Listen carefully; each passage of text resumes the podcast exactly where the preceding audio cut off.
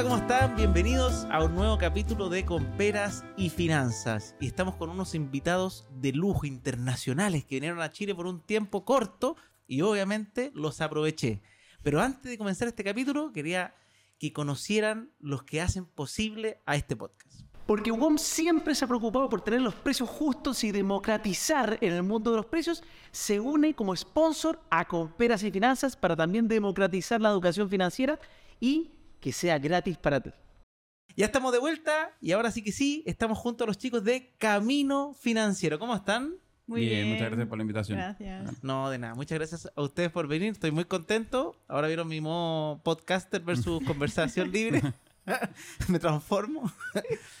Pero eh, quería más que nada primero que se presenten. ¿Qué es? ¿Por qué nació Camino Financiero? ¿Y quiénes son ustedes? ¿Cómo se conocieron también? Para que los que nos están viendo y escuchando puedan saber cómo surgió esta, este, este origen de este camino que están formando juntos. Bueno, nosotros somos eh, Sebastián y Ana y nos conocimos en la oficina en Berlín, donde vivimos por yo 10 años y Sebastián unos 7 años en total. Y ahí yo trabajaba en recursos humanos, Sebastián trabajaba en, bueno, por aquel entonces era marketing en SEO. Mm. Y, y, bueno, yo le ayudé con su visado y bueno, una larga historia, pero nos conocimos en la oficina en Berlín, teníamos buenos trabajos y en algún momento éramos amigos, pero dejamos de ser amigos y luego siempre quisimos como ir un poco más allá, formar, eh, bueno, un proyecto, porque ganábamos súper bien, realmente en la industria de la tecnología se puede ganar muy bien y en Berlín hay muchísimas ofertas laborales, pero siempre quisimos tener esta independencia, no tener un jefe, viajar y, y bueno, empezamos un canal de viajes, un canal de Instagram de viajes, pero en ese momento llegó la pandemia.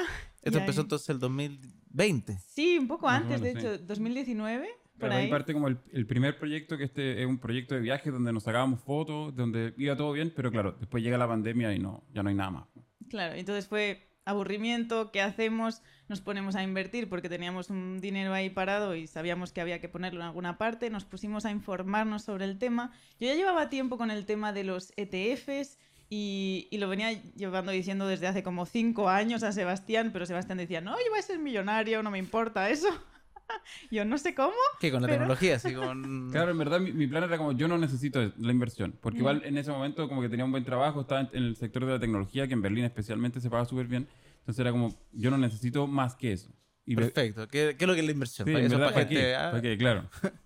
Claro, y yo no ve- venía diciendo esto durante muchísimo tiempo, pero no me decidí a invertir, porque soy de estas personas que les cuesta, necesita tener toda la información, los impuestos, eh, cómo se hace, dónde, y al final lo sabía, pero igual nunca sabes todo, todo, todo, y nunca se Ahí sabe está ahí todo, como, todo. con, con la, como la excusitis de necesito Claro. tener la información perfecta Claro. para lanzarme. Sí, pero yo lo tenía claro que eso era súper buen instrumento y a largo plazo tenía muy buenos Ah, resultados. pero esperen, por mientras la plata la tenían en la cuenta corriente. Sí, En la sí, cuenta sí, corriente, la sí, cuenta no. corriente. Así nomás, estaba, acumulando, acumulando plata. Sí. E inflación. Así aparte. es, muy Claro, mal. Y claro, en algún momento Sebastián dijo, bueno, estaba aburrido y empezó a, a rebuscar esto del tema de los ETFs y en una tarde se informó todo lo que se, tenía que informar y se puso a invertir. Y yo como que me quedé como en plan, pero bueno, yo llevo como años hablando de los ETFs y yo no invierto, entonces claro, no se iba a hacer millonario él y yo no. Entonces digo, bueno, va, pues yo también voy a ponerme a invertir. Y bueno, y en eso que empezamos a investigar un poco más profundamente de la inversión en general, de la libertad financiera. Y toda la información estaba en inglés o en alemán en su momento porque hay mucha más información. Y, y no había nada en español. Entonces no sabíamos cómo aplica esto a España, cómo aplica esto a Chile. Por, no sé, por a lo mejor también se lo cuentas a tu familia, a tus amigos.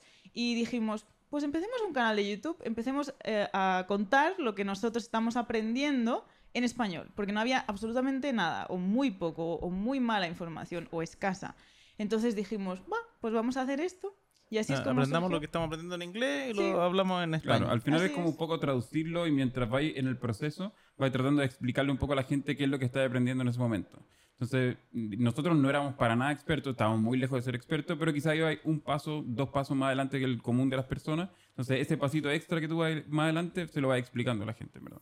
Perfecto. Y Mira, qué divertido. ¿Y cuánto, cuáles fueron las primeras... cuál- ¿Qué frase le... No, ¿cuáles fueron los primeros eh, pasos que ustedes empezaron a estudiar como para entender este mundo? ¿Por qué pasaron de ya no, no nos salió lo de los viajes? Ya sé que estoy, soy muy bueno en tecnología y me va a ir bien. a ¿Por qué decidí meter un ETF? ¿Qué, qué pasó? ¿Qué estudiaste que dijiste hoy decía que hay algo interesante? A mí personalmente fue escuchar a Ana día tras día, tras día, tras día, dándome en la cabeza así E ETF, ETF, ETF, ETF. Yo como en verdad no tengo idea de lo que es, realmente en en ese momento no me interesaba nada y después cuando me puse a leer fue como, ah, mira, igual está bueno. Igual está interesante porque al principio yo había escuchado lo típico de invertir en la bolsa, hay que elegir empresas y como que era, eh, hay una barrera bien grande como para empezar a elegir las empresas y decir, ya quiero invertir en esta o quiero invertir en esta otra. Hay un análisis bien profundo que hacer. Y como esto me parecía como un instrumento bastante más fácil porque era como una canasta que está lleno de empresas, yo no tengo que elegir nada, más solamente elijo la canasta, que es bastante más fácil que elegir una acción individual. Y ahí fue como, ya, está interesante, está interesante, démosle una oportunidad. Y obviamente mm, no puse toda la, toda, toda la plata de una sola vez, sino que dije voy a abrir una cuenta, probé, puse algo y de repente ah, es súper fácil, es súper fácil de empezar, es súper fácil de dar ese primer paso. Entonces es como, estaba entretenido hacerlo. Mira, acá pasaron dos cosas geniales que me gustaría que, que nos ayuden a, a dilucidar para los que nos están escuchando. Primero que todo, dijiste ahí entre palabras qué es lo que es un ETF. Me gustaría que lo expliquen en más, Ujú. en más simple. Simple. ¿Qué es lo que es un ETF? ¿Por qué es tan interesante este instrumento en comparación quizás con comprar acciones independientes o un fondo?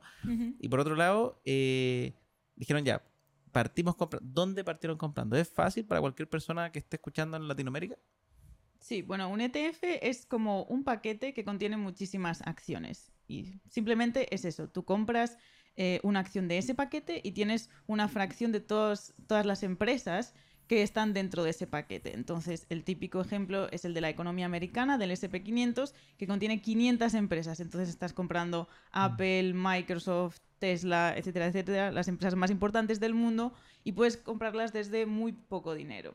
Entonces, eh, para mí esto es lo que me hizo invertir en el tema de los ETFs, porque yo odiaba los números, no me ponía a invertir en, eh, en algo que no conocía y tenía que analizar todos estos balances financieros que para mí era como muy aburrido y muy engorroso y muy...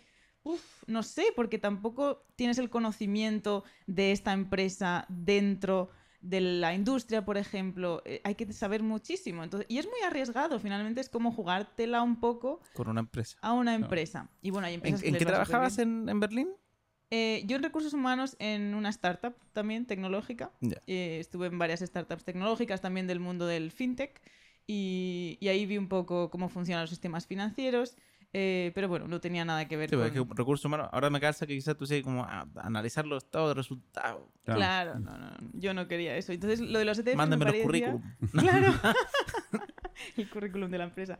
No, lo de los ETFs me parecía eh, perfecto. Y luego encontramos que había muchísimas opciones en Alemania porque iban un poco más avanzados en ese sentido, porque la gente igual ya quiere poner su dinero a invertir. Estaba un poco más de moda el tema de los ETFs, quizás antes que aquí en Latinoamérica o incluso en España. Entonces había plataformas tipo Racional en Chile, pero en la versión alemana. Y también servía para España. Entonces, en el momento en el que nosotros empezamos, no había nada en Chile. De hecho, teníamos que hacer vídeos de cómo enviabas tu dinero a Estados Unidos para invertir en TD Ameritrade, Interactive Brokers, porque aquí en Ya, con los Chile... clásicos brokers gringos grandes. Claro, Claro, sí. Pero claro. había que hacer una vuelta súper súper grande en general porque nosotros no tenemos dólares como naturalmente, sino que tenemos peso y hay que pasar de peso a dólar y de dólar enviarlo y hay que tratar de no enviarlo a través del banco porque el banco te va a hablar. Pues, un- una, una- una cortadita, Claro. o sea, lo que se veía atractivo se va viendo menos Claro, atractivo. Claro. porque eran Entonces, al como final 20 era- dólares por eh, transferencia bancaria. O sea, a menos Estados que envíes muchos, muchos, muchos dólares, pero si queréis partir con Claro. poco, que te coman un 20%, no sé, pues si uno dice, ah, voy a invertir 100 dólares,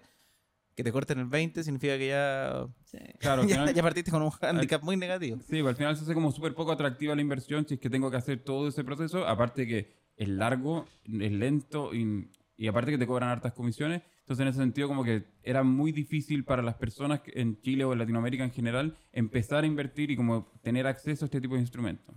Claro, y cuando nosotros empezamos a hablar más del tema, por suerte empezaron a aparecer plataformas tipo Rational o Happy, que se pueden invertir desde Latinoamérica o desde Chile con poco dinero y, y sin hacer todas estas transferencias a Estados Unidos y hacer un proceso que realmente es engorroso. Y el cambio de moneda, que yo no lo había experimentado nunca, y yo digo, "Ah, normal que la gente no pueda invertir, porque es que es súper complicado hacer todo esto y de forma barata, claro. Entonces recurres al banco. Y, y allá ustedes lo hacían con aplicaciones alemanas. Sí. Y tenían cuenta usted en su banco alemán y Claro, ahí sí. no les Claro. cobraban tipo, no, nada. Sí, No. Al final es, es como súper, súper parecido a lo que es racional aquí. Entonces lo que hacen... versión de un alemán, Sí, creo. pero en versión alemán, sí. Pero Ya. prácticamente lo mismo. Interesante, ya. Y esa fue la primera. Y ahí empezaron, oye, esto hay que, hay que conversarlo, vamos a hacer un canal de YouTube y, y de repente esto tiene 100 millones de seguidores, o sea, 100 mil seguidores. ¿Qué, No qué de pasó? repente. Ojalá. ¿Cómo, cómo fue el- ¿Cómo fue ese camino también? Porque, ¿y en qué minuto, me gustaría saber, decidieron eh, renunciar a tu pega que ibas a ser millonario? o sea, tú dijiste, ah, voy a ser millonario con mi pega, ¿Verdad? pero resulta que ahora soy viajero y youtuber. ¿Qué pasó? Sí. ¿Cómo fue ese, ese cambio? Bueno, primero no fue de repente para Ah, nada. ya, ah, ya. Porque empezamos, fue hace justo tres años, bueno, en plena pandemia, en 2020. Y bueno, nosotros teníamos nuestros trabajos y fuimos bastante constantes, pero esa constancia fue difícil. O sea, abrir un canal de YouTube, cualquiera puede abrir un canal, Sí. pero ser constante mientras tienes un trabajo, grabar los domingos y no tener vida social, no, no, no tener tiempo para cocinar. Estábamos siempre en el kebab de la esquina. Ya saben, adiós amigos. por un tiempo, por lo menos sí. Y recuerdo que para hacer vida social un día teníamos Sí. que levantarnos como a las 8 de la mañana un domingo eh, para poder grabar un vídeo y luego ir al cumpleaños de una amiga, por ejemplo. Y eso fue, eso fue difícil. También repetir a veces los vídeos porque no había salido bien y Sebastián es un poco meticuloso para eso. Es que no se escucha bien, tienes, te, te da el, el, como el pelo con el micrófono y estas cosas. Y yo, ¿qué más da? Y él, y él, no, es importante porque si no se escucha bien, yo apago el vídeo y ya no lo veo más. Entonces, todas estas cosas que fuimos aprendiendo y bueno, fue un proceso largo y más o menos estuvimos un año hasta de esta manera hasta que conseguimos monetizar. Y ahí empezamos ¿Monetizar ya a través de qué? ¿Cuál fue YouTube. la primera? a Ya, través YouTube de fue el YouTube. primero que les pagó. Sí. Claro. O sea, creo que lo primero, primero fue un sponsor que tuvimos, del cual después nos arrepentimos de haberlo hecho. Eh, pero esa es otra historia. Pero sí, después, como la primera como monetización fija o estable es la monetización de YouTube. Mira. Y es como al llegar a los mil, hay que llegar a mil y a cuatro mil horas de reproducción. Y eso nos costó más o menos un año y un poquito más, algo así. Mira qué buena. Yo debo decir que este podcast ya llegó a todo eso y no lo hemos monetizado porque no hemos hecho la cuenta. Pero bueno, ya algún día se monetizará este podcast también. Sí, Pero- cuesta un poco más en el Pero, podcast. pero está bien, ahí partieron, pero me imagino que al principio YouTube, no sé, pues te pagará un par de dólares. Sí, poquito. Entonces, por eso me gustaría saber, como cuando dijeron, oye, esto da para... Sí. No, eh, cuando llegamos al año, realmente no fue ahora ya dejo el trabajo y ya está. No, pues, bueno, llegan 10 dólares, nos vamos. Claro. ¿Qué pasa? no fue más bien como de afirmar que estábamos haciéndolo bien y por un buen camino y fue como un- una meta importante porque si no lo podríamos haber dejado a los nueve meses y no haber conseguido monetizar y ya porque era duro a veces grabábamos como tres vídeos a la semana Sebastián estaba editando como hasta las 3 de la mañana y luego levantarse al día siguiente a las 8 de la mañana para trabajar. trabajar. Entonces era difícil mantener ese ritmo, pero con eso ya dijimos, va, ya queda poco para quizás en algún momento vivir de esto y empezar ya a viajar, que era lo que queríamos. Y entre medio, ¿iban conociendo más instrumentos de inversión o le gustó y se quedaron en los ETFs? ¿Cómo ha sido su, su su propio camino financiero en cuanto a instrumentos de inversión? Igual principalmente partimos como por, por el tema de los ETF, era como el instrumento con el que Ana venía ahí machacando todo el rato, entonces fue como ya, vo- eh, empe- empezamos como por investigar por ahí, por esa, esa parte, y ahí te vas dando cuenta de que sí, que hay gente que invierte en acciones individuales, obviamente un instrumento más conocido, pero como no sabía analizar, no sabía qué, qué cifra o qué número o qué indicadores había que empezar a mirar, y ahí sí que vais aprendiendo sobre eso. Luego ya como otros instrumentos como fondos mutuos, pero que de inicio ya no nos interesaron mucho, sobre todo por las comisiones que tienen.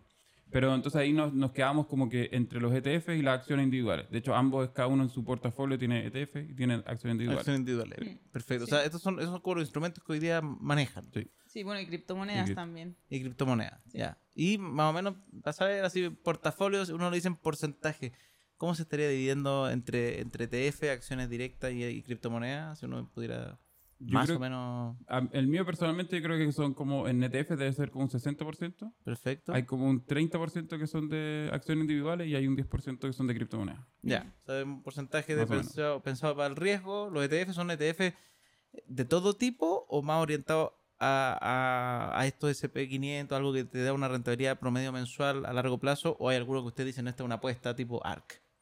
Hay un poco de todo. O sea, personalmente, por ejemplo, tenemos eh, los del SP500, pero también ¿Ya? tenemos como algunas industrias que nos interesan, que nos gustan, como por ejemplo la industria de los semiconductores.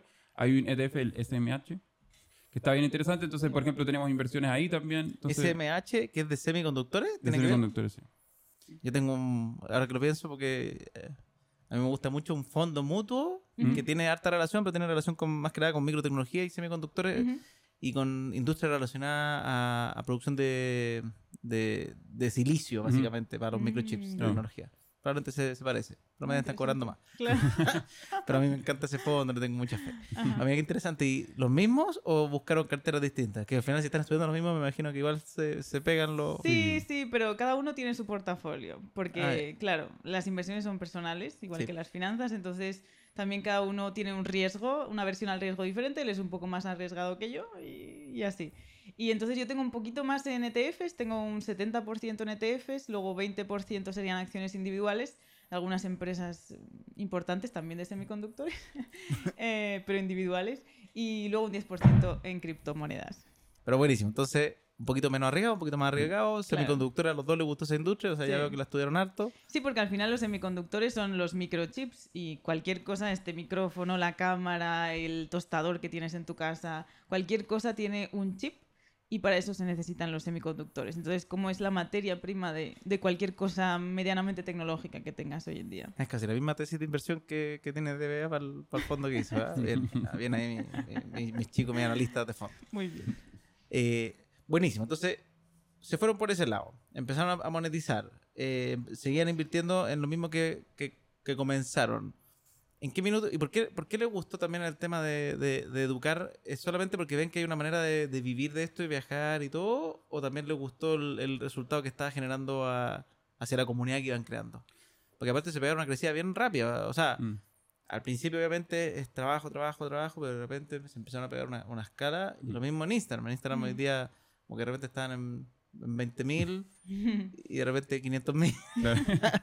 Entonces, ¿cómo fue esta experiencia de, de, de trata- de trabajar o de, de lograr transmitir esta educación financiera que encontraban en alemán, en inglés, qué sé yo, a un español que todo el mundo pueda entender? A mí algo que me parecía como interesante, o sea, como un poco frustrante al revés, como cuando estábamos haciendo todo el tema de los viajes y teníamos esta cuenta de viajes donde compartíamos como una foto y el lugar y como un tip. Y realmente era como, se te quedaba, te quedaba como con gusto poco, porque realmente la gente lo único que hacía era darle me gusta a la foto y era como... Era bonito eso. nomás, era como... Claro, como que no estaba ahí real- realmente aportando absolutamente nada. Entonces, yo- de- después de haberlo hecho más o menos como un año, empe- yo personalmente me empecé a aburrir y fue como, es que tampoco tiene mucha gracia hacer esto si es que la gente no, no le ve el valor realmente, solamente le está dando me gusta a una foto bonita. Entonces, al, cuando empezamos a hacer esto, sí que uno empieza a recibir como comentarios de gente como, empecé a invertir gracias a esto, logré ordenar mis finanzas, por ejemplo, nosotros también compartíamos no solamente temas de inversión, sino también de ahorro, presupuesto y eso. Entonces, como ver que la gente efectivamente está empezando como a usar estas herramientas y a tomar un poco las riendas de las finanzas, obviamente que te da como un, hay un chute de energía, como decir, ah, lo estoy haciendo bien. Perfecto. Claro. Y, en, y en su vida personal, antes de comenzar con Camino Financiero, ¿ustedes eran ordenados financieramente hablando, medianamente? ¿Gastaban como locos? ¿Cuál- ¿Cómo era su situación personal financiera? Y, y si ha cambiado en base a esto. Bueno, yo cuando era adolescente por ahí no era nada ordenada. De hecho, mi hermano consiguió, cuando tenía, hasta llegar a los 18, creo que consiguió ahorrar como unos 10.000 euros. Y que esos, ¿cuántos eran? Como 10, eh, 10 millones de pesos. Y, y yo no, y yo cero, porque yo me lo gastaba todo en ropa de la... el dinero que me daba mi abuela en navidades, que nos daban dinero, y él consiguió ahorrar como 10.000 euros, y yo no, yo me lo gastaba todo, entonces dije, estoy haciendo algo mal, y no puede ser, porque igual también cuando eres joven tienes que aprender un poco el tema del ahorro, y luego también te puede servir para, no sé, yo me quería ir, por ejemplo, a Irlanda a aprender inglés, y yo no pude, hacerme, no pude hacerlo. Entonces, igual quieres hacer cosas que te apetecen, tus padres a lo mejor no te lo quieren pagar y no tienes cómo. Entonces, ahí como que me dio un poco el chip y luego cuando me fui a Alemania y me tuve que poner un poco seria porque no quería que mis padres me estuvieran apoyando de ninguna manera porque era también mucho dinero tener a alguien en el extranjero. Entonces ahí me empecé a ordenar un poco. Pero el tema de la inversión vino ya un poco tarde, diría yo, pero más vale tarde que nunca. ¿Cuánto es tarde? Pues teníamos 29. Partieron antes que yo. Así que ya. Ya, Pero sí, eso, eso me, me impresiona mucho que nosotros Sí. también hacemos el curso y en el curso de repente llegan chicos que tienen 18, 19 años y ya tienen el interés de empezar a invertir, de decir, mira, es que vi, te sigo en, en YouTube, te sigo en Instagram, no sé qué, y hay gente que ya realmente está empezando a invertir a los 18 y te da una envidia, Sí, ¿verdad? Sí, porque uno, uno como que dice al tiro, estos 10 años que se ganaron, el interés Mm. compuesto va a ser Sí. maravilla y va a lograr... Ah, eso... ¿Por qué es interesante el interés compuesto? Cuéntanos un poquito, que me hacen mucha, mucha consulta sobre qué es el interés compuesto, Ujú. cómo el ETF se relaciona a este tipo de concepto eh, y por qué es bueno que lo conozcan las personas, Ujú. especialmente la gente joven que está empezando este camino de invertir. Sí, que aproveche la gente joven. Eh, sí, el interés compuesto eh, finalmente es que tú generas interés sobre el interés. Entonces, el año, si tú empiezas, por ejemplo, con un millón de pesos y ahí se genera un interés, ¿no? Entonces, el año 2 se sumará el millón de pesos con el interés del año 1 y de ahí el interés. Entonces, cada vez, conforme pasa el tiempo, que es la parte clave de la ecuación, digamos, cuando pasa el tiempo, más grande se va haciendo la bola de nieve. Y en los ETFs funciona exactamente igual que con las acciones. Entonces, las acciones o son de crecimiento y o son de dividendos. Entonces, los dividendos, si los repartes, los reinviertes para hacer crecer la bola. Y si son de crecimiento, las empresas tienen unas, unos beneficios que ellas mismas reinvierten. Entonces, de una manera u otra, puedes aprovechar el interés compuesto de esa manera. Mira, bien interesante. Y ahí va creciendo. Ahora volvamos a la historia. Se- creo que conozcan el camino, ¿va? La gente tiene que conocer de dónde salió el camino financiero. Ganan sus primeros 10 dólares. No, no sé cuántos fueron, pero ganan. Bueno, sí, por ahí, por ahí, por ahí. Llegan sus primeros 10 dólares. ¿Cuándo pasó a los millones? No, ¿cuándo, ¿cuándo fue el salto? ¿En qué año lograron desprenderse de sus ingresos fijos? Mm. Eh, ¿Y cómo fue esa sensación? ¿Y cómo fue esta- este punto de partida? Porque, aprovechando los que no conocen, los chicos viven hoy día de trotamundo. No sé cuál es la palabra, pero yo sé que estuvieron en, en Bali, nómadas, Nómadas. nómadas Sí. digitales en Bali viviendo mientras hacían este esto. Mm. Me imagino que también ahorraron un montón También, sí. porque el estilo de vida debe ser más económico Claro. para, para los niveles de ingresos que están haciendo. ¿Y cómo pasó entonces eso? Porque eso es muy interesante. A mí me gusta mucho saber esa historia. Es que por eso, en ese sentido, nosotros fuimos como bien mateos como a la hora de, de, de analizar todo esto, todo esto. Fuimos como bien pro, como decir, vale, no nos vamos a ir con los bolsillos vacíos. Así que sí que teníamos ahorros para un año, teníamos el ahorro ya directo en el bolsillo. Entonces, no empezamos como de cero. También antes de... Ya, de- ahorrar. El Claro, primer sí. paso, en Sí. su trabajo, ustedes tenían un tiempo, o sea, un monto de tener ahorros siempre. Claro, entonces ahí ya teníamos ahorrado y íbamos como co- ganando, mientras íbamos ganando plata, como por ejemplo con YouTube o con, con otra- otras fuentes de ingresos que tenemos, ahí iba, iba generando, pero había meses que quizás no te alcanzaba. Entonces recortaba un poco de los ahorros. Idealmente era como que igual estaba, ese ahorro estaba pensado para que durara todo el año. Pero si es que no teníais que gastártelo, mejor todavía, obviamente. Pero la idea era como que siempre teníais como ese colchón y íbamos relativamente resguardados en ese sentido como de, porque no nos alcanzaba todavía a generar eso, a, a generar todo lo que necesitábamos para vivir. Pero por eso también, por ejemplo, nos, nos, nos cambiamos a Tailandia, que Tailandia es un país mucho más barato, entonces nuestros gastos se redujeron a la mitad.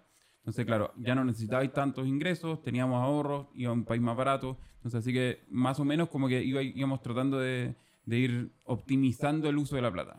Perfecto. ¿Y cómo fue? eh, ¿Qué le dijeron los jefes? Cuando ustedes dijeron, oye, ¿nos vamos a qué? A vivir de YouTube.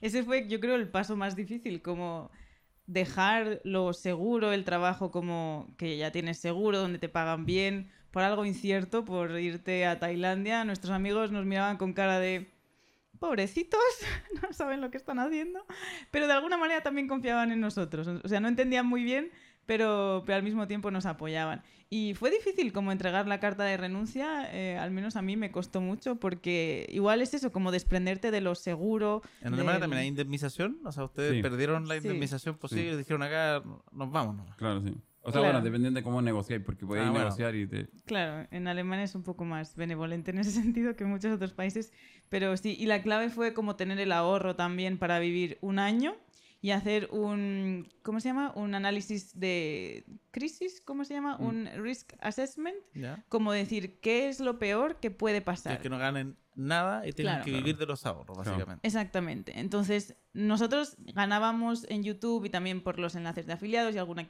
cosita más, eh, lo necesario para poder mantenernos en Tailandia, que serían a lo mejor unos 800 dólares por persona, más o Ya. menos. Y luego aparte teníamos ahorros para poder vivir un año en Tailandia. si es que no generaran ni un ingreso. Claro. Claro. Lo que pasa que luego también en Tailandia nos pasó algo donde se nos fueron todos los ahorros, todos esos ahorros para un año, que fue Oh. con el caso de las criptomonedas, eh, el desastre que pasó. Entonces, Ah, pues los ahorros los tenían en las criptomonedas. Mm, Parte de los ahorros. parte, de los parte. ahorros estaban ahí, sí. no fue una buena Ahí no decisión. era el 10%, entonces. Ahí no era el 10%, 10%. ahí- Ahora donde entendieron que el portafolio tenía que estar...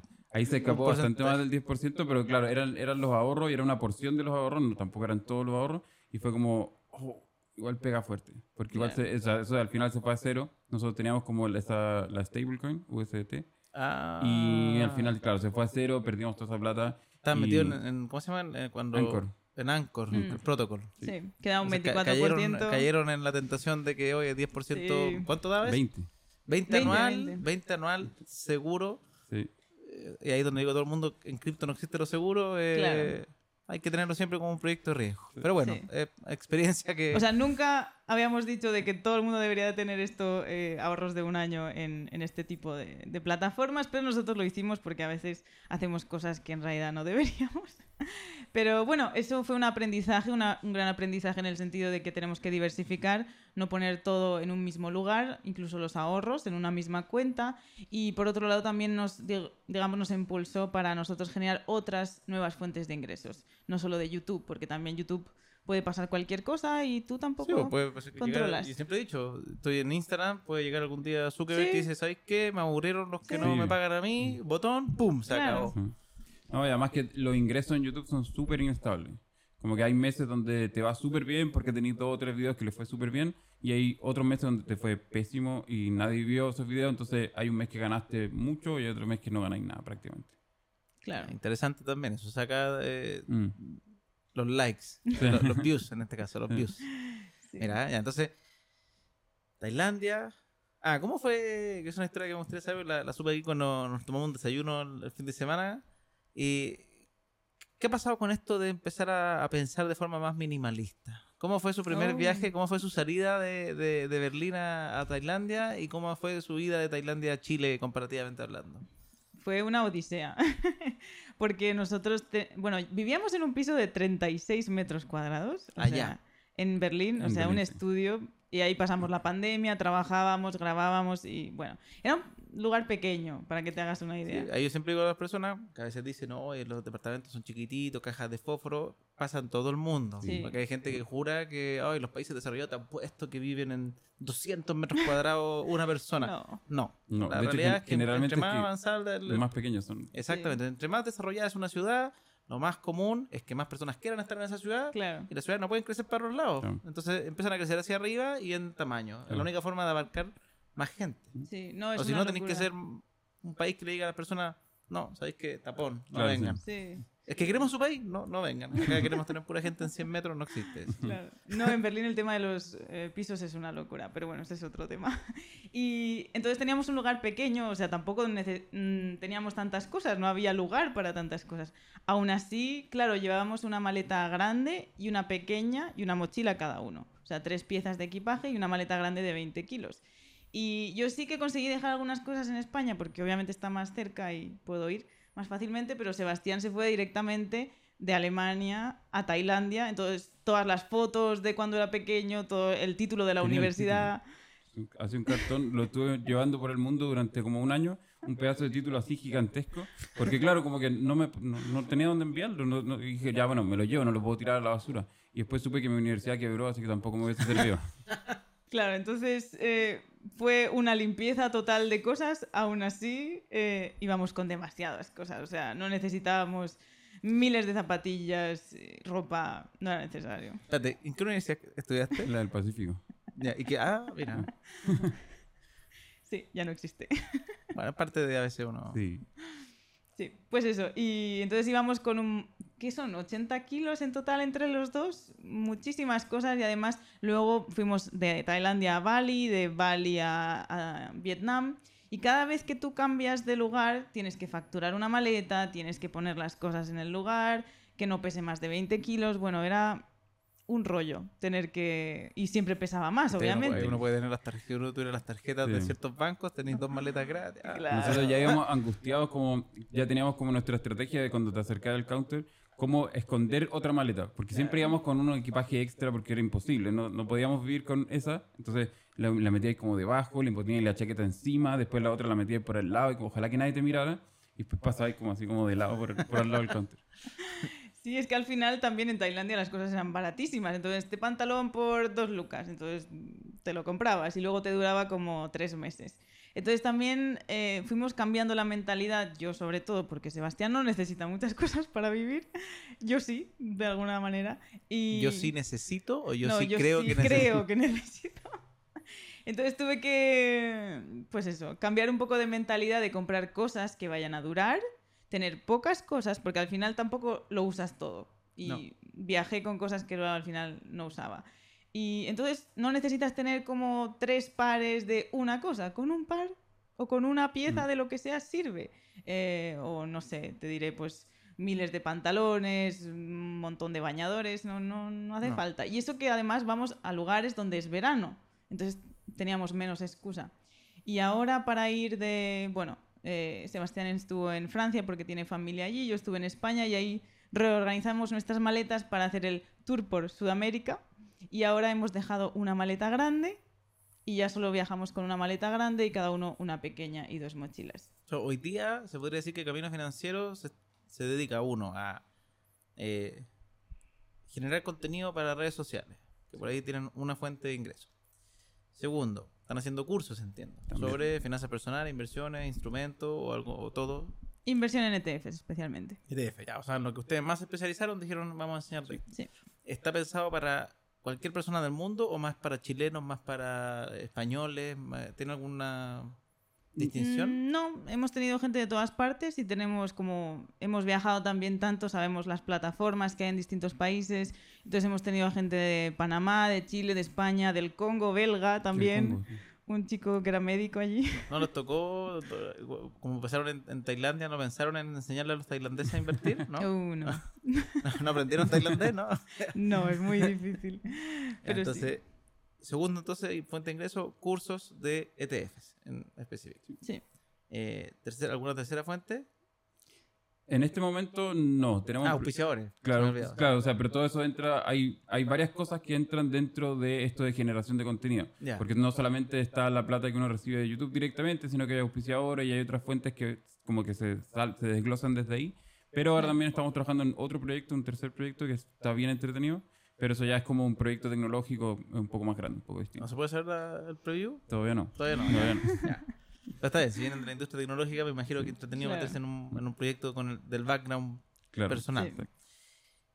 Y dijeron que están siguiendo el verano. O sea, ustedes son patiperros que, que siguen los veranos de los distintos continentes. Sí, es que vivir 10 años y 7 en Alemania eh, es matador en el sentido mental de que no tienes verano o dura un par de semanas y los inviernos duran mucho. Entonces al final eso mentalmente te va, te va haciendo un poco de mella. Mm. te tienes que tomar vitamina D para no estar como con cara de perro y es, es duro, es, es duro. Al final como te cuesta levantarte por las mañanas en invierno y, y dijimos, ahora es nuestra venganza, vamos a perseguir el verano hasta que nos cansemos. A llenarnos de vitamina D. Claro. Claro. Eh, Entonces ahora, en, bueno, hasta junio estaremos en Latinoamérica y luego vamos a Europa a perseguir el verano de allí.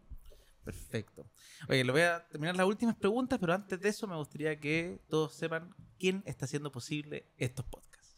Muchas gracias a Euro Inmobiliaria por ayudarnos a hacer este podcast posible. ¿Qué es Euro Inmobiliaria? Básicamente es una inmobiliaria que construye edificios tanto para vivienda personal como de inversión, principalmente para inversión. De hecho, a mí me gusta muchísimo, he invertido en proyectos de ellos y te recomiendo que lo visites. El link está ahí abajo, conócelos. Como siempre, la inversión tienes que estudiar antes de invertir, pero check porque están a favor de la educación financiera y están apoyando esta iniciativa y check porque tienen un producto de inversión bastante acabado. Así que genial. Ya estamos de vuelta y ahora las últimas, últimas preguntas que quiero hacer.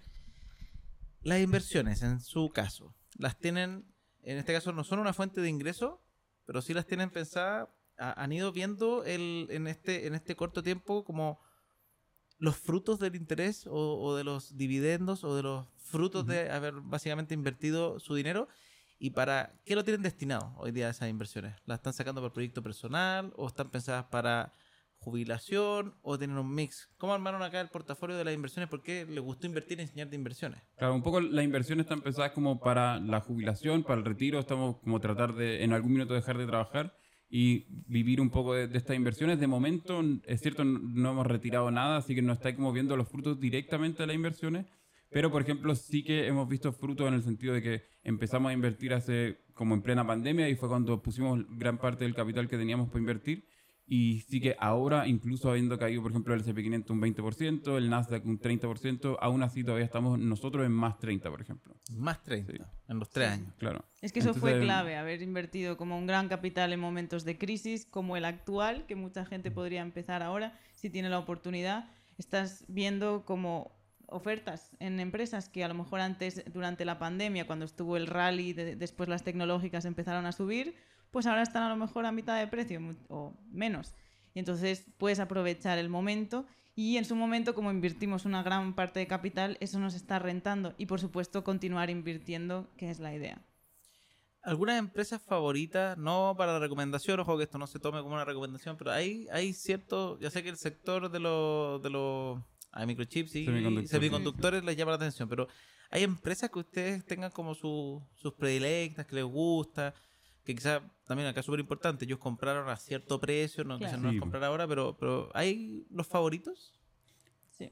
Yo personalmente, mi, mi empresa favorita de que he invertido desde, creo que fue una de las primeras inversiones que hice, fue Apple. Sí. Oh, sí. O sea, es que ya hay tres, hay dos cosas en verdad que en particular que me gustan. Uno, uso prácticamente todos los productos de ellos. Y dos, es que en Berlín vivíamos cerca de una tienda de Apple. Está la tienda y da lo mismo si está lloviendo, nevando, hace cal- da lo mismo. Había una fila de por lo menos 50 personas esperando para comprarse un iPhone. Siempre. Y eso era como, es que a esta empresa le tiene que ir bien, sí o sí. Le tiene que ir bien si está llena la tienda día y noche, día y noche, y da lo mismo si afu- afuera estuviese nevando, entonces era como, ya, obviamente a esta empresa le va bien, vamos a ver qué, qué tal sale por ahí. Bueno, eso es muy parecido al libro eh, Peter Lynch. De Peter Lynch. Sí, un, un- Un paso por adelante delante de de Wall Wall Street, Street, que justamente dice, oye, miren lo que está pasando, en vez de andar haciendo mi- miles de análisis que los expertos muchas veces se equivocan, No.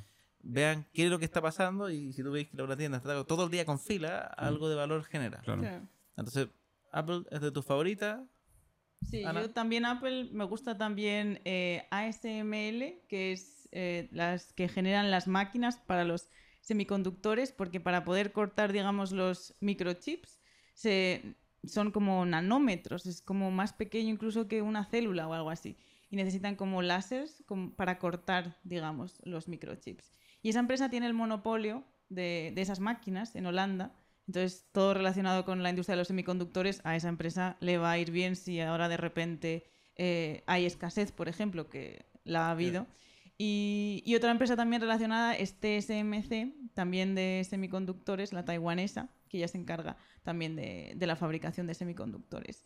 Y Nvidia, también de nuevo, un poco relacionado con el tema de los semiconductores, tarjetas gráficas, son empresas que, bueno, TSMC aún no la tengo, pero la tengo en el radar para cuando baje de precio, pero las otras dos además me están generando bastante buenos rendimientos. Perfecto. Buenísimo. O sea, esas son como las, las favoritas del minuto de ustedes. Sí. Buenísimo. Y, y ETFs. ETF, porque si tienen 60 y 70% en ETF, Mm. ¿cuáles son los ETFs que, que para ustedes son los más interesantes a considerar en general?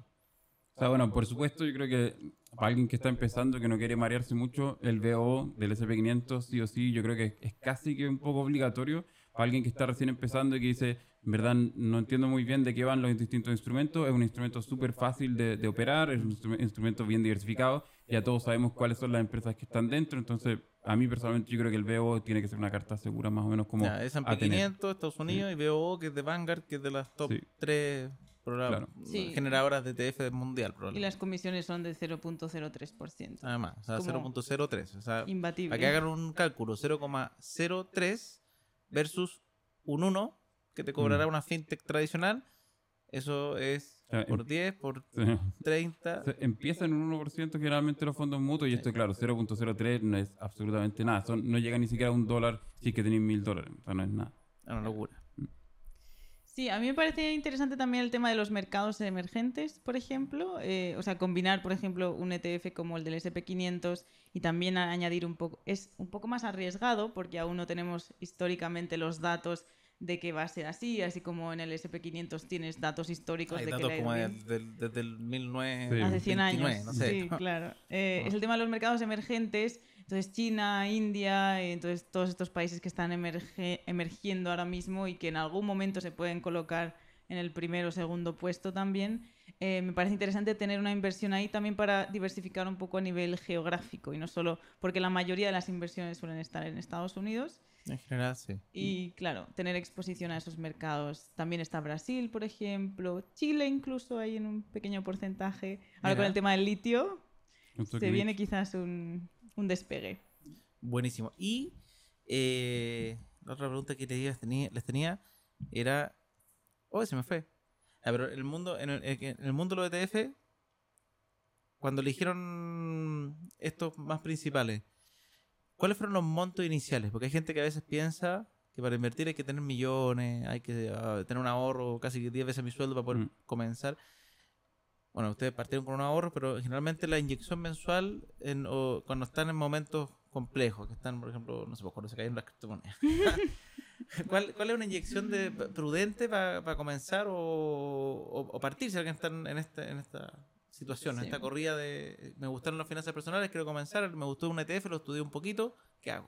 O sea, yo personalmente, mi primera inversión fue en el S&P500, fue no en el BO, porque nosotros vivíamos en Europa y ahí hay como una diferencia de instrumentos que se pueden usar, pero la primera inversión que hice en el S&P500 fue de 100 euros. 100 euros. 100 euros. Y dije, no, en verdad, como no tenía idea, solamente había leído un poco, había investigado relativamente como en qué consistía el instrumento, dije, no quiero partir con mucha plata, entonces puse 100 euros. Y eso fue lo- mi primera inversión. Y de ahí en adelante, claro, tengo, tenemos como una inversión mensual que va dependiendo un poco de los ingresos, obviamente, como una inversión porcentual a los ingresos. Y como nuestros ingresos son relativamente variables, entonces no, no siempre invertimos exactamente como... no, que va a la depender mi- cuánto generan cada Claro, exacto. Entonces ahí hay como un 10% que se va destinado a la inversión, pero como no es siempre el mismo monto en ese sentido. Ya, pero el 10% que ustedes definen por ahora como el monto de inversión. Sí. Idealmente el 10% y conforme vayas generando más fuentes de ingresos o puedas, te lo permitas, puedes incluso aumentar ese porcentaje. Y yo creo que también en la época de las criptomonedas del desastre, ahí paramos de invertir eh, porque estábamos en la nada, viendo cómo lo resolvíamos. Y creo que eso tampoco pasa nada, porque igual uno se angustia si de repente no puedo invertir, pero si sabes que en cuanto tengas de nuevo dinero tienes que volver a invertir, eso es lo importante, generar el hábito, pero de- si de repente tengo que endeudarme para poder invertir o para pagar no sé qué, no, mejor destino esa cantidad a lo que lo tenga que destinar y ya cuando pueda vuelvo. Pero ojalá que sea una obligación, pero tampoco ha- hace falta exagerar de que voy a endeudarme para pagar el coche porque si no, no hay manera. Pues No. bueno, me organizo y lo hago. Ah, me acordé de la última pregunta que tenía. Esta era. ¿Por dónde partieron ustedes y por dónde recomiendan a las personas comenzar estudiando finanzas personales o mundo de ETF? Los principales instrumentos que ustedes han estudiado. ¿Qué, ¿Hay algún libro que les haya gustado? ¿Algún artículo? ¿Algún sitio? Algo que ustedes dijeran, oye, por aquí nosotros fue donde más crecimos cuando comenzamos. Ah, personalmente yo como que la, la- casi toda la información la consumo a través de YouTube directamente. Ya, para ti fue YouTube. Sí, ah, por YouTube. eso el canal de YouTube Claro. era evidente hacerlo. Sí, para, o sea, para mí personalmente como sí o sí era YouTube. En ese momento no había mucho contenido, como te decíamos, como en, en- en español, solamente estaba todo en inglés, pero sí que habían hartos canales que estaban hablando como de inversión en general. Y como ya en Estados Unidos o en Alemania, por ejemplo, ya se estaban poniendo de moda los ETF. ¿Y tenían algún canal favorito? ¿Tú buscáis ETF, el programa que saliera? Yo, yo personalmente el que sale. el Ya. que sale, sí. Sí, porque yo, yo también soy un poquito de esa Mm. política en YouTube. Es como que busco y, y voy viendo los que tienen más comentarios Claro, positivos y se ve como que es in- es interesante. ¿Y, y Ana, tú tenías alguno o también fuiste por esa línea? Yo también, YouTube lo que salga, o también eh, los libros. Eh, eh, muchos libros. Desde luego, ahí he aprendido muchísimo. Por ejemplo, el inversor inteligente de Benjamin Graham es como la Biblia, lo que pasa que es un poco más avanzado. También lo mencionas en tu libro, he visto. Tu Sí. libro, en algún momento, yo creo que es una buena ya forma de empezar. Aún no me lo he leído. Eh, también el de Peter Lynch, por ejemplo, Un paso por delante de Wall Street. Uno que me gustó mucho, no sé si está disponible en Chile, es eh, Alicia en Wall Street. Eh, Alicia en Wall Street. Sí, ese me encantó porque no sé, de una forma como muy divertida, amena, no solo para como adolescentes incluso, pero para mayores también, como te ayuda a entender la filosofía de inversión a largo plazo, la inversión en valor, el value investing, por ejemplo, conoce a, a Warren Buffett, a Benjamin Graham, Alicia por, por ahí. Bueno, lo recomiendo mucho porque... me Alicia en gustó. Wall Street. Sí. ¿Y está en español? Sí, lo que no sé si está en Chile, creo que sí, los de Busca Libre les dijimos que lo pusieran, así que igual ya está disponible en Busca Libre. Buena. Sí. Entonces con eso vamos a ir de a poquito dando un cierre a este capítulo. Espero que les haya gustado conocer a los chicos de Camino Financiero y me gustaría dejarles las últimas palabras si quieren dar alguna alguna recomendación o al revés. Me gustaría que den alguna recomendación si le pueden dar quizás tres o cinco tips a las personas que están empezando este camino, porque va a ser su, su propio camino financiero, como son finanzas personales. ¿Qué cosas les pueden recomendar? ¿Cómo han sido, cuáles han sido quizás de sus fracasos y de su acierto? Cosas que ustedes dicen, oye, yo si hubiera partido hace tres años atrás de nuevo, Mm. o hace diez años atrás, ¿qué cosas hoy día les gustaría haber sabido?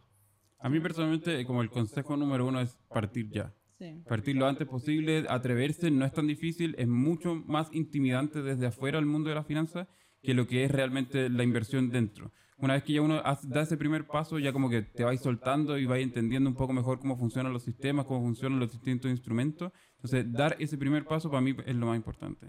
Sí. dar el paso, ese Sí. siempre prioritario. Sí. Eh, sí, porque si no te pasa como a mí, que no empiezas nunca y pasan los años y no empiezas. Entonces, incluso con poco dinero, aunque sea poco dinero, si te da miedo, empieza con algo. Incluso el peor instrumento de inversión es mejor que dejar tu dinero en el banco, yo encuentro. Y aunque hagas errores, vas a aprender de ellos. Entonces, siempre es una buena inversión empezar hoy mismo y además las cosas, como hemos dicho, están muy baratas. Luego yo creo que hay que separar una cantidad, hemos dicho el 10%, pero lo que cada uno pueda, y eso destinarlo, digamos, inversión, pero si a lo mejor tienes deudas, saldar tus deudas o ahorro para tu fondo de emergencia, y si ya tienes esas dos cosas, ya puedes empezar a invertir. Pero separar por lo menos el 10%. Ya, entonces, partir ya, partir con un porcentaje ideal fijo, si puede ser el 10, genial, si no pueden el 10 todavía, da lo mismo, partan con el 1, pero partan, Sí. y, y eso que vaya creciendo con el tiempo. Así es. ¿Y un Y- consejo de viajero? Viajar es una gran inversión también, encuentro yo, eh, porque lo que te enseña viajar no se aprende en ninguna parte. Y, y a veces incluso merece la pena ahorrar para darse un viaje, irse solo aunque no tengas eh, con quién hacerlo. Merece la pena porque aprendes otras culturas, te abre la mente muchísimo, te da ideas de negocio, conocer a otra gente. Nosotros, por ejemplo, en los coworkings en los que hemos ido, conoces a gente que está haciendo otras cosas, te vienen ideas y, y son cosas que tú solo en tu casa no, no, te habría, no se te habrían ocurrido. Sí, de hecho, para mí una cosa muy importante siempre, dentro de los, dentro de los objetivos de ahorro están los viajes. Sí. O vacaciones, da lo mismo el- como lo nombre. Pero viajar es parte de, de un punto importante cuando uno dice, oye, pero ¿para qué estoy invirtiendo toda la vida? ¿Es todo para la vejez? No, esa es la No. importancia de los objetivos. Uno Claro. puede ser la vejez, que es muy importante también. En el caso de usted, por ejemplo, ¿piensan que van a tener una ayuda a, a su jubilación o la van a hacer por ustedes mismos? Y si sale la ayuda por el lado, genial. No, de hecho, durante, o sea, mientras trabajaba en Alemania sí que tenía la obligación de cotizar y te- de hecho tengo plata como ahí atrapada un poco en Alemania que no la pude sacar y entonces de- de- de- desde ahí en adelante la idea es que solamente voy a depender de, de mí mismo, de nuestra inversión, nuestro ahorro para luego eh, pagarme esa vejez. Porque entiendo de que nadie va a venir a, a tocarme la puerta ni a darme un sueldo ni nada. Entonces necesito ser como autosuficiente en ese sentido. Sí, no contamos con ello y si viene, pues bienvenido es. Buenísimo. Así que con eso los dejamos. Espero que les haya gustado este capítulo. Recuerden dejarnos siempre un like, comentar, suscribirse a este canal y si quieren algún invitado en particular, vayan contándolos. Hemos traído varios de los que nos han dicho en los comentarios, así que cuéntenos qué instrumento quieren aprender, qué tipo de mentalidad, o sea, quizá no un instrumento en específico, sino que pasemos a capítulos más de temas de mentalidad, de esfuerzo, de historias de personas que han pasado por este camino o tortuoso o de manera exitosa. Y lo que ustedes decidan, cuéntenos en los comentarios. Así que con eso nos despedimos. Muchas gracias por venir a Con Peras y. Finanzas. Gracias, Francisco.